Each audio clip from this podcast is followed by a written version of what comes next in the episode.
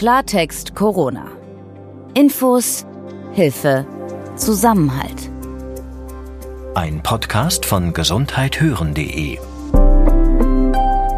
und der Apothekenumschau.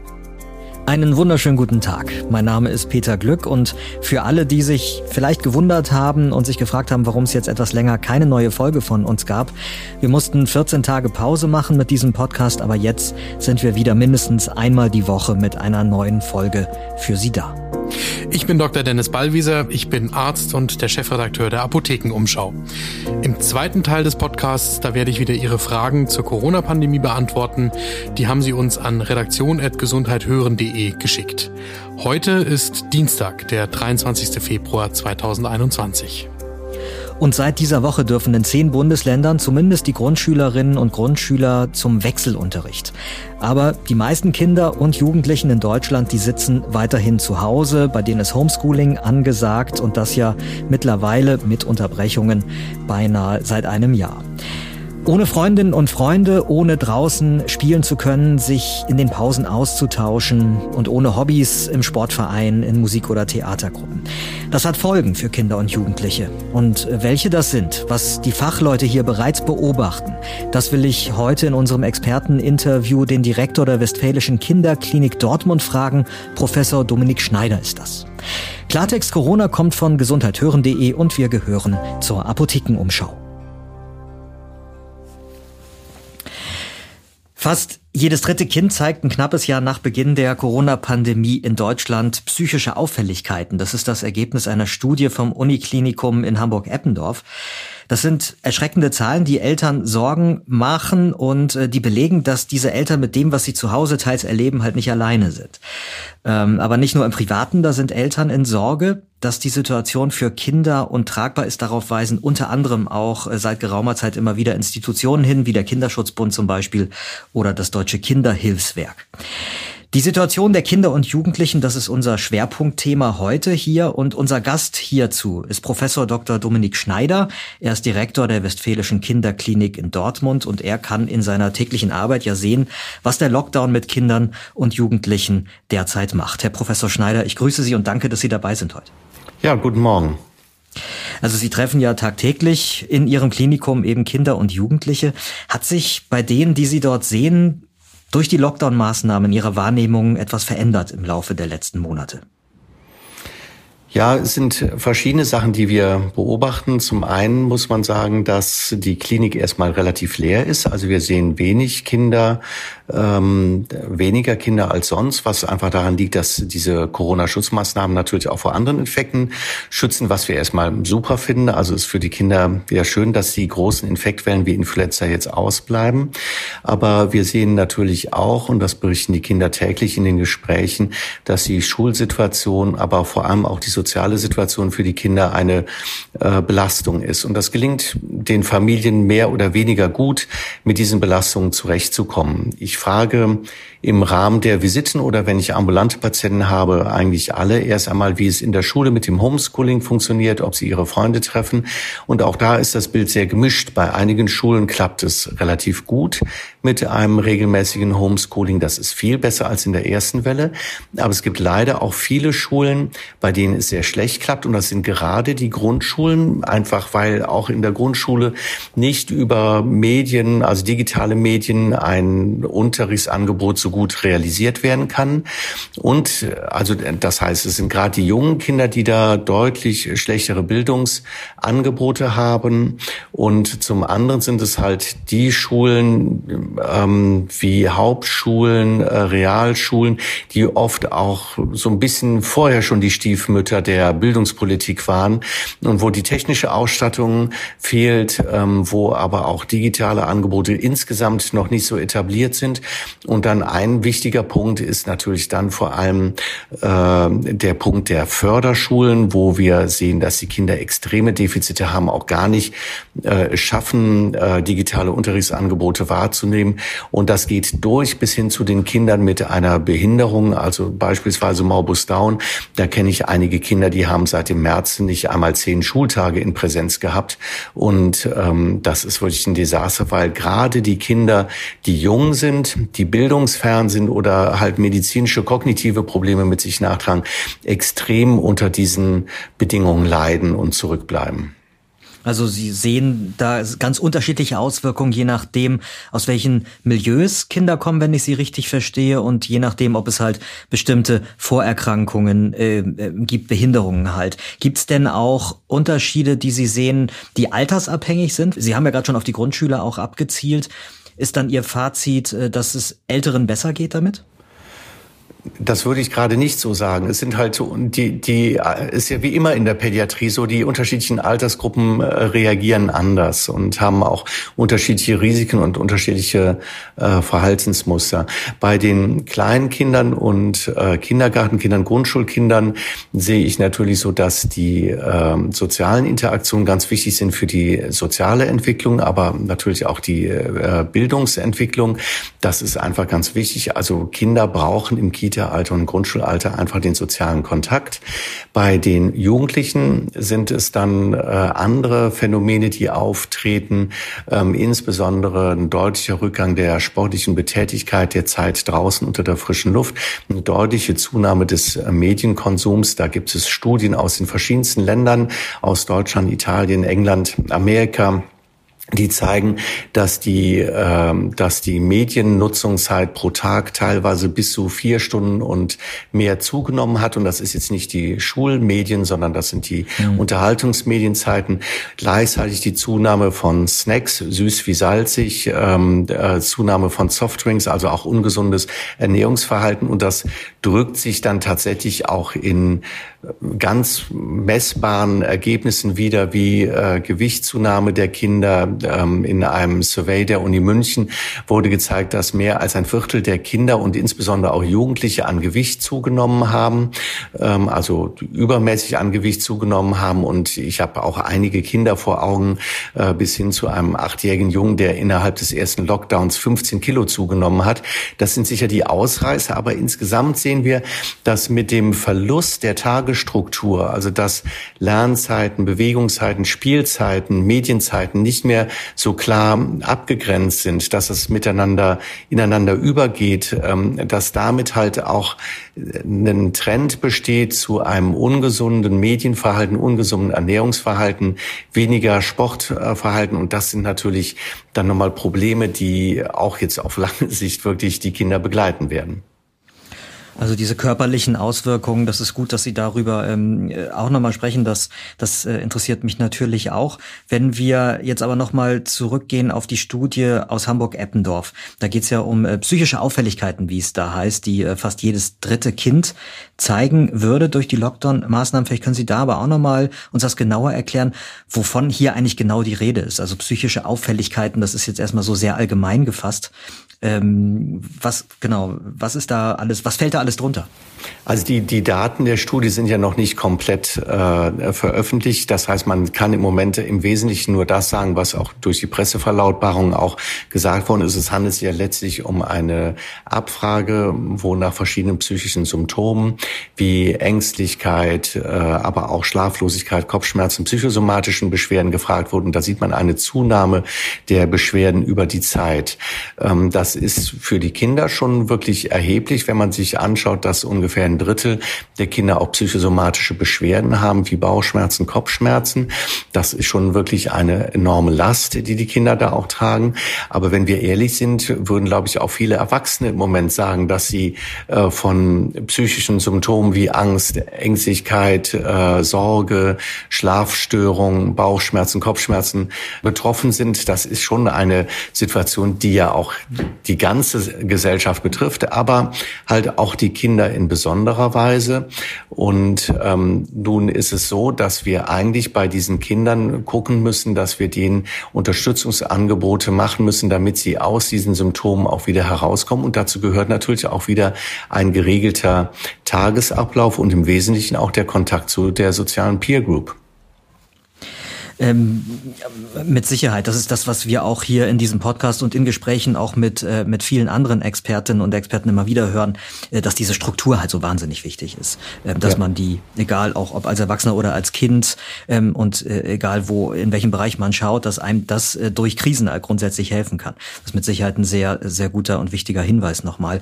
Ähm, ich wüsste ähm, trotzdem auch noch mal gerne, ähm, wenn ich jetzt eben auf Kinder und Jugendliche schaue, auch wenn ich jetzt in, in meinen privaten Bereich blicke, einer meiner Söhne beispielsweise, der ist gerade wirklich viel, viel anhänglicher als sonst.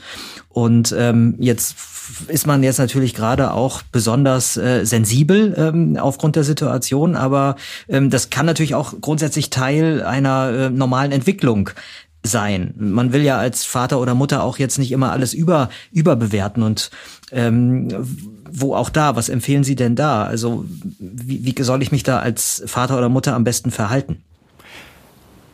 Also ich glaube, ähm, es ist wichtig, dass man mit den Kindern äh, positiv kommuniziert und äh, die Stärken der Kinder auch wirklich betont und auch äh, versucht, positiv das, was die Kinder tatsächlich auch in dieser Pandemie leisten, auch zu würdigen und auch anzuerkennen.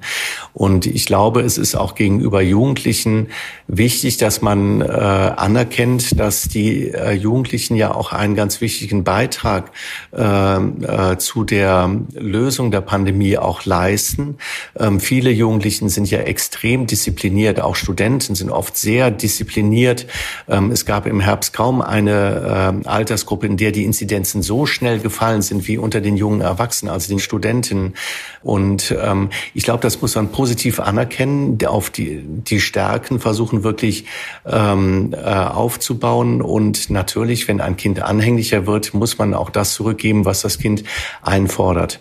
Und ich glaube, wir müssen schon schon gucken, dass wir für die Kinder in der ganzen Pandemie auch Angebote schaffen, die für die Kinder auch tatsächlich attraktiv sind, dass wir ganz klar sagen, ich nehme mir ungeteilt Zeit für dich. Also ich mache jetzt nicht Homeoffice und dich nebenher, sondern ich versuche wirklich ungeteilte äh, Eltern-Kind-Zeit jetzt mit dir zu verbringen und die möglichst attraktiv, am besten sogar draußen äh, im Freien, weil dann einfach Bewegung und etwas gemeinsam machen dazukommt ne, Radtouren, Wanderungen, ähnliches. Ähm, ich glaube, da kann man viele äh, schöne Sachen zusammen machen. Ganz bestimmt. Trotzdem für die Eltern, die, äh, die wirklich sehr auffällige Dinge äh, möglicherweise beobachten, die Eltern unter äh, unseren Hörerinnen und Hörern. Ähm, Gibt's da so so ein paar Hinweise, wo Sie als Fachmann auch sagen würden, ah, wenn ich solche Sachen beobachte, dann ist es schon angeraten, sich Hilfe zu suchen, vielleicht von mal zum Arzt zu gehen oder so? Ja, also als Ansprechpartner gibt es natürlich erstmal die äh, Kinder- und Jugendärztinnen und aber natürlich auch dann verschiedene Hilfestellen wie die Nummer gegen Kummer, ähm, Kinderschutzbund und auch die Jugendämter, die da auch Hilfsangebote haben. Und jetzt ist wirklich die Frage, wann ist ein Jugendlicher oder ein Kind so gefährdet, dass wirklich dann auch eine Hilfe außerhalb der Familie notwendig ist. Grundsätzlich würde ich sagen, wenn die Eltern sich in der Situation überfordert fühlen, ist das schon mal ein guter Grund, äh, sich Hilfe von außen zu suchen. Und das ist auch keine, äh, da muss man sich auch nicht für schämen. Das ist durchaus normal, dass man in der Erziehung von Kindern manchmal auf Situationen stößt, die einen so wirklich ans Limit führen. Da muss man sich nicht für schämen. Und oft sind es kleine Tipps oder eine kleine Beratung, eine Unterstützung, auch eine Stärkung der Eltern, die dann hilft, dass man über diese Situation hinwegkommt. Wenn wir starke Eltern haben, haben wir auch starke Kinder. Ähm, Situationen, wo ich sagen würde, ähm, dass dass man wirklich suchen, versuchen sollte, aus der Situation rauszukommen. Das sind halt wirklich ähm, Zeiten, wo ich einen Eindruck habe, hier kommt, entwickelt sich tatsächlich so etwas wie eine depressive Verstimmung, ähm, wenn die Kinder wirklich ihren Tagesrhythmus komplett verlieren, morgens nicht mehr aus dem Bett kommen, äh, wenn ich ein absolut pathologisches Medienverhalten sehe, das zu Lasten von Ernährung, zu Lasten von äh, normalen Schlafrhythmus äh, geht. Das sind Situationen, wo ich sicherlich aktiv werden muss. Aber auch wenn man den Eindruck hat, die Kinder ziehen sich sehr zurück und haben verlieren auch den Lust eigentlich äh, der Kontaktaufnahme mit ihren Freunden. Ähm, das sind oder ich sehe ein selbstverletzendes Verhalten wie Ritzen mhm. und so. Das sind so verschiedene Alarmsymptome unter vielen, ähm, auf die man achten sollte und wo man dann auch das Gespräch mit seinem Kind suchen sollte. Jetzt haben ja ähm, gerade diese Woche in mehreren Bundesländern erste Öffnungen für die jüngeren Kinder zumindest begonnen. Viele Grundschulkinder gehen zumindest zwei, drei Tage in äh, kleineren Gruppen wieder in den Unterricht. Und die Kitas machen teilweise auch wieder auf.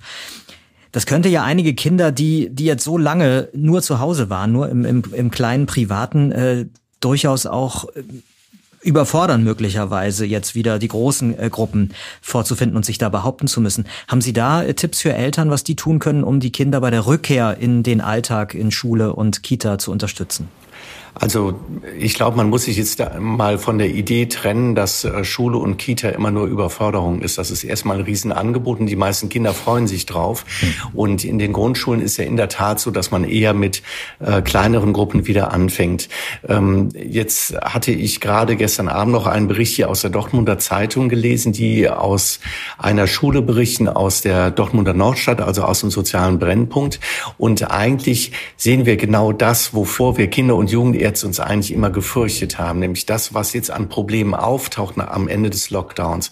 Es wird berichtet von Kindern äh, aus äh, Familien, die nicht primär deutschsprachig sind, die ihre Deutschkenntnisse komplett verloren haben, Kinder, die nicht mehr wissen, wie ihre Schule heißt, wie die Klasse heißt, in die sie gehen, wie ihre Lehrer heißen, die äh, Sprach, Lese, Schreib, Rechenkenntnisse verloren haben und letztlich wieder komplett zurückgeworfen sind. Und ähm, das wissen wir doch alle, wie schwierig das Anlaufen nach den Ferien immer wieder ist.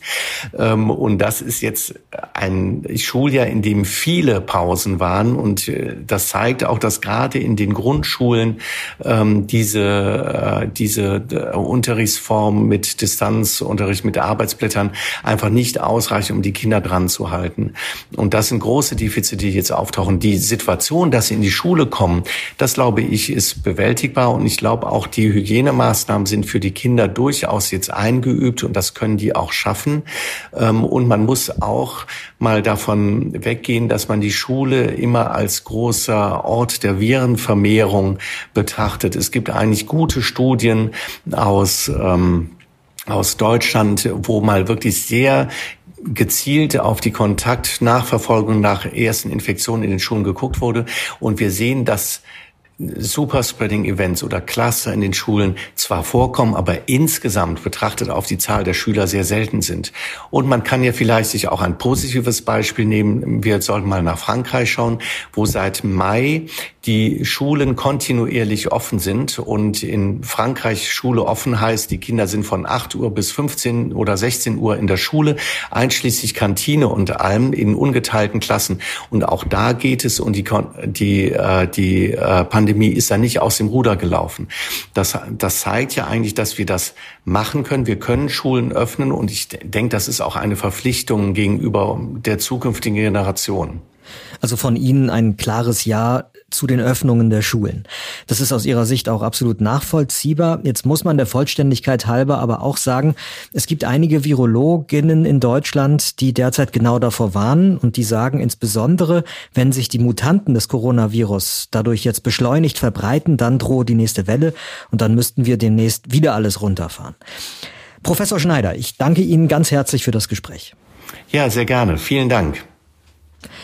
Und damit kommen wir jetzt zum zweiten Teil hier in unserem Podcast zu Ihren Fragen. Dennis steht bereit, die zu beantworten und weiterhin ist es so, dass Sie unter redaktion.gesundheithören.de vor allen Dingen ähm, Fragen haben rund um das Thema Impfungen. Eine Hörerin äh, fragt hier, ähm, sie bekommt demnächst die zweite Dosis und jetzt hat sie gehört, dass eben viele Leute nach der zweiten Impfung mehr Nebenwirkungen haben würden. Die Frage erstmal, ähm, ist das richtig? Jetzt bin ich mal ganz genau und, und krämerisch hier. Ja, bitte. Die eigentlichen Nebenwirkungen sind so extrem selten, also unerwünschte Wirkungen nach der Impfung, dass sie damit nicht rechnen muss. Ich glaube, zu wissen, was die Hörerin meint, die Impfreaktionen, also Schmerzen an der Einstichstelle, vielleicht eine Rötung, ein bisschen Muskelkater ähnliches Gefühl, Schüttelfrost, so etwas. Genau, ich glaube, es geht geht da um diese, diese leichten Erkältungssymptome, die, die ja schon manchmal auftreten. Die treten auf und jetzt würde ich da eben so ein bisschen unterscheiden wollen. Das eine ist eine Impfreaktion, die mir quasi anzeigt, dass das Immunsystem des Körpers sich mit diesem Impfstoff auseinandersetzt. Das mhm. ist okay. Das kennen wir von fast allen Impfungen, die es im Leben so gibt. Und äh, damit sollte man auch rechnen, das ist eher ein Zeichen dafür, dass das Immunsystem das gut macht. Nebenwirkungen im Sinne von Dingen, die wirklich auf gar keinen Fall irgendwie auftreten sollen, wie zum Beispiel ein allergischer Schock, ja, also dass akut der Kreislauf versagt auf eine Impfung, die sind extremst selten. Und damit muss sie nicht rechnen. Mhm. Es gibt tatsächlich Hinweise bei dem ähm, BioNTech-Pfizer-Impfstoff, dem Comirnaty, dass es nach der zweiten Impfung vermehrt solche Impfreaktionen gibt. Das scheint so zu sein, das wird auch nochmal genauer untersucht. Aber solange sich das eben in diesem Rahmen bewegt, dass man so ein bisschen Schmerzen hat, Rötung, vielleicht eine leichte Schwellung an der, an der Einstichstelle und das vergeht aber nach zwei bis drei Tagen auch wieder, ist alles in Ordnung. Aber es ist tatsächlich so, dass man beobachten kann, nach der ersten äh, Dosis tritt das eigentlich nicht auf, sondern nach der zweiten vor allen Dingen. Es gibt Hinweise darauf, dass es nach der zweiten häufiger oder stärker auftritt als nach der ersten. Warum das so ist, da kann man im Moment nur spekulieren und das wird genauer beobachtet, aber diese Hinweise gibt es. Dann eine andere Hörerin, die nochmal nachfragt, wie es bei den Impfungen für Kindern aussieht. Auch das äh, erreicht uns ja immer wieder. Es gibt bislang Impfstoff der, wenn ich das jetzt richtig weiß, ab 16 bzw. 18 Jahren äh, verimpft wird. Wie, äh, wie ist da jetzt der aktuelle Stand in Richtung Kinder? Ist da was in Bewegung, dass wir damit rechnen können, dass Kinder den auch bald kriegen? Ja, die Hersteller haben schon angefangen, teilweise auch ganz praktisch den Impfstoff bei jüngeren ProbandInnen zu testen. Und das ist natürlich aufwendiger als bei Erwachsenen. Also es gelten natürlich noch einmal deutlich strengere Vorsichtsregeln gegen die das Ausprobieren eines solchen Impfstoffes bei Kindern, als es bei Erwachsenen sowieso schon der Fall ist. Jetzt muss man sagen, es gibt keinen Verdacht, dass dieser Impfstoff bei Kindern irgendeine unerwünschte Reaktion häufiger oder stärker hervorrufen sollte, als das bei Erwachsenen der Fall ist. Aber man braucht eben schon saubere Tests, um dann irgendwann sagen zu können, dieser Impfstoff ist jetzt nicht mehr nur für Erwachsene zugelassen, sondern auch für Kinder. Warum wurde das so ein bisschen nach hinten gestellt? Wir wissen ja mittlerweile, dass die schweren Verläufe und auch die, die Todesfälle bei Kindern Gott sei Dank viel, viel, viel, viel, viel seltener sind als bei Erwachsenen.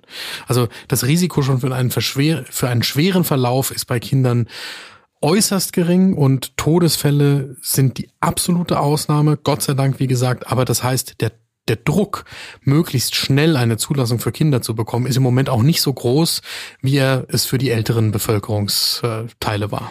Okay, dann das Thema Allergien. Da haben wir uns ja in Folge 91 schon mal ganz ausführlich drüber unterhalten. Jetzt hat ein Hörer nochmal konkret die Frage, ob es bei einer Penicillinallergie Probleme geben könnte. Auf die so konkrete Frage, da gibt es keine Hinweise dafür. Hm. Es gibt keinen Verdacht, weshalb man annehmen sollte, dass wenn eine echte Penicillinallergie vorliegt, also nicht eine irgendwie Unverträglichkeit oder Reaktion auf eine Penicillingabe, sondern eine wirklich bestätigte Allergie, warum das dann einen Zusammenhang haben sollte hier mit der Impfung. Da gibt es auch keine Empfehlung, dann nicht zu impfen, sondern die Empfehlung lautet, ganz normal zu impfen, je nach Risikogruppenzugehörigkeit, wenn die Impfung angeboten wird.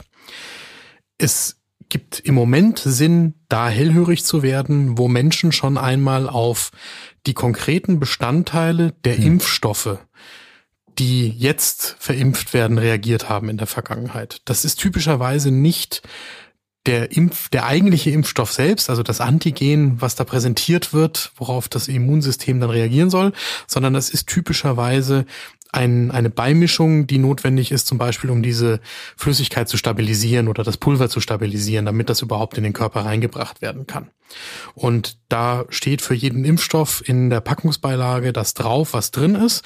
Und das wird auch von den impfenden Ärztinnen und Ärzten im Gespräch natürlich nochmal abgefragt. Mhm. Gut, also da ist dann aber wichtig, dass ich da halt die richtigen Angaben mache.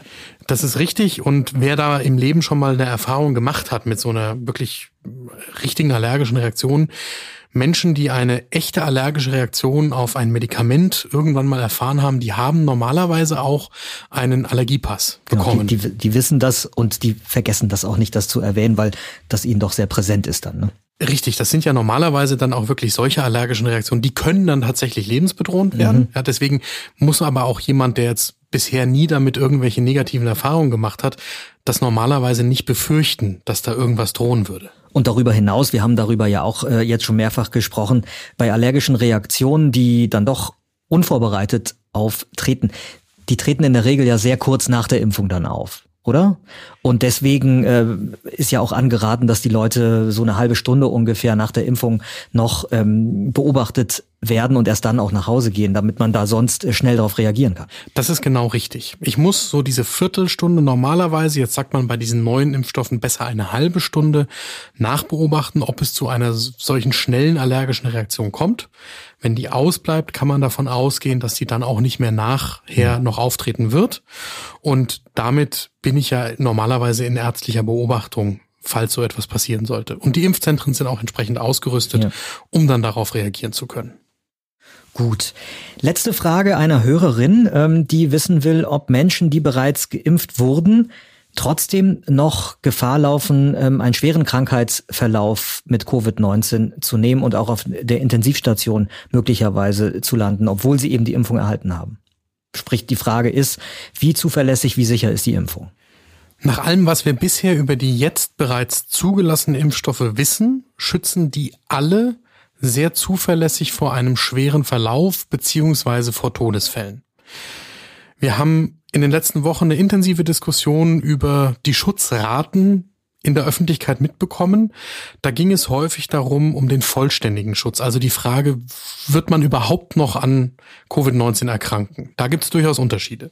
Aber nach allen Daten, die wir bisher haben, wissen wir für die jeweils untersuchten Altersgruppen, dass die wenigstens zuverlässig vor schweren Verläufen und Todesfällen schützen.